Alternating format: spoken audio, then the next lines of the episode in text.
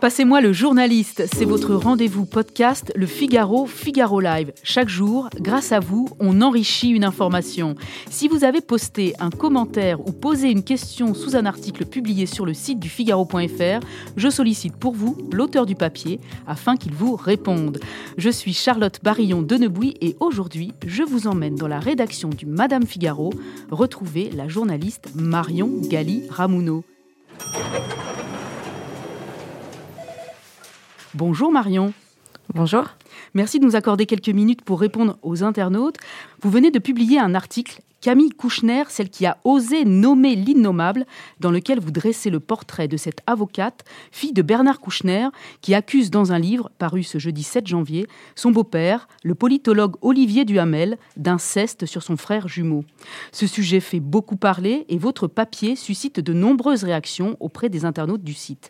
Certains soulignent d'abord le courage dont fait preuve Camille Kouchner, Très courageuse femme, peut-on lire. Bravo pour son courage, écrit Nouchka, abonné premium du Figaro. Je vous admire, madame, pour votre courage. Ce que vous dénoncez dans votre livre va bien au-delà d'une histoire personnelle. Bravo et merci, écrit encore un autre. Quel courage, chère madame, quand je vous lis, je suis abasourdi et le mot est faible, témoigne encore l'internaute Rubise.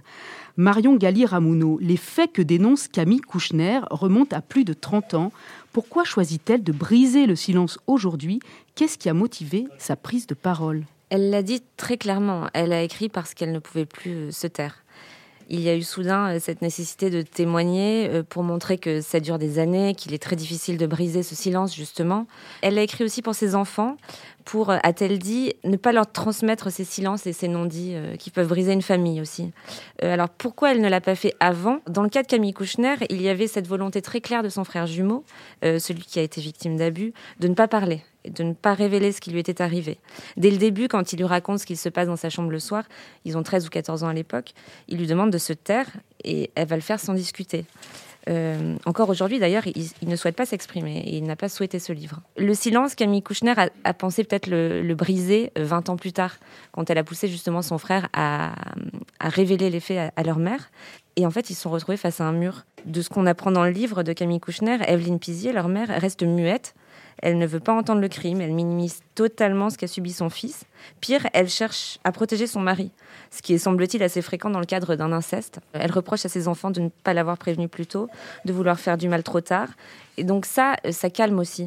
Ça calme quand on voit que son cri du cœur n'est pas accueilli comme il devrait l'être, et notamment par la personne en qui on est censé avoir le plus confiance. Euh, donc ça a sans doute retardé la prise de parole déjà. Et euh, on lit dans le monde, c'est c'est très intéressant d'ailleurs que dans les affaires d'inceste, il faut souvent que l'un des parents disparaisse pour que la parole se libère. Et Evelyne Pizier est morte en, 2017.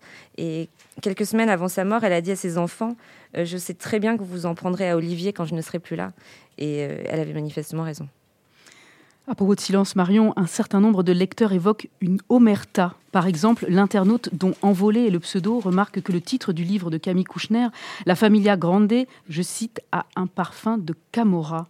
Elle a surtout cassé l'omerta familiale, écrit quant à lui J'en veux plus. Enfin, un pavé dans la mare de l'omerta, déclare Altitude.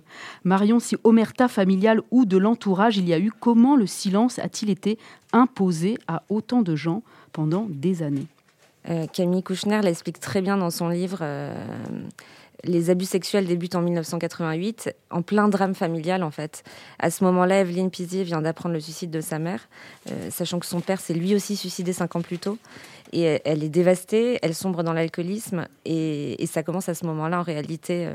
dans un passage de son ouvrage, Camille Kouchner s'adresse d'ailleurs directement à Olivier Duhamel en lui disant Tu as eu du bol qu'on était si perdu et si affaibli en fait, les enfants, à l'époque, euh, d'après ce qu'on comprend dans le livre, encore une fois, ils, n'ont pas vraiment mille personnes sur lesquelles se reposer. D'autant qu'Olivier Duhamel est leur beau-père et qu'ils l'adorent. Euh, parce qu'il faut, il faut aussi dire ça quand même. Il a créé avec ses beaux enfants une confiance, une bienveillance, un partage, un bonheur qu'ils n'avaient jamais eu avec leur vrai père Bernard Kouchner, qui était très absent. Donc ils ont une confiance aveugle en Olivier Duhamel. Et vous rajoutez à ça que ce dernier convainc son beau-fils de continuer leurs petites affaires sans le dire à personne, parce que ça ferait du mal à leur mère, parce qu'il ne faut pas en rajouter. Et l'omerta, en fête familiale, elle s'installe euh, très vite. Et euh, ils finissent par se sentir coupables, en fait, de faire du mal euh, à leur mère trop fragile, à leur beau-père qu'ils adorent. Et elle écrit ça aussi. Elle écrit Camille Kouchner, on t'aimait tellement, on ne pouvait pas t'envoyer en tôle tellement on avait peur pour toi. Donc voilà, l'omerta familiale, elle commence là et euh, elle se poursuit bien après avec, euh, avec l'omerta voilà, amicale et l'omerta générale. Et le frère, il en pense quoi vous demande Braise60, rejoignant les réactions d'autres internautes, comme Tito, qui s'interroge. Mais pourquoi parle-t-elle au nom de son frère, qu'elle trahit en quelque sorte puisqu'il lui demandait le silence? Terrible sœur qui bafoue le droit de son frère de garder cela pour lui. Pauvre homme, écrit enfin Natacha. Marion, le frère de Camille Kouchner, a-t-il réagi aux révélations de sa sœur? Il n'a pas réagi aux révélations de sa sœur, mais il y a justement, en fait, il, faut le dire aussi, il y a justement de la part de Camille Kouchner un désir très fort de ne pas trahir son frère. Euh, comme je le disais, il n'a pas souhaité ce livre, mais il n'a pas empêché sa sœur de l'écrire. Et il comprend qu'elle parle aujourd'hui. D'un autre côté, on sent qu'elle le protège énormément dans le livre. On l'appelle, elle l'appelle Victor dans, l'ouvrage, ce qui n'est pas son vrai prénom. On sent qu'en aucun cas il ne va être éclaboussé par ce livre. Et dans La Familia Grande, son livre, Camille Kouchner écrit qu'elle a longtemps pensé qu'il fuyait euh, et qu'il fallait l'aider, mais qu'en réalité, tout était très bien pensé, à sa manière. Elle écrit Victor a investi sa vie professionnelle et m'a dit Je hais ce con et je ne veux plus entendre parler de rien. En fait, il a eu trois enfants. Il lui a dit aussi Sa vie est là.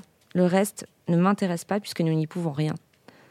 Donc, euh, il reçoit ce livre avec, euh, je pense, avec beaucoup de, bienveillance envers sa sœur et, sans, il l'a lu deux fois, hein, l'ouvrage, et, voilà, il n'a pas empêché de le faire.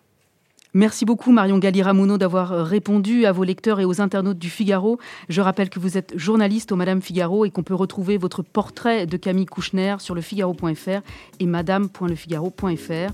Ce podcast a été produit par Guillaume Cabaret. Continuez à commenter les articles des journalistes du Figaro. Je vous passerai le journaliste.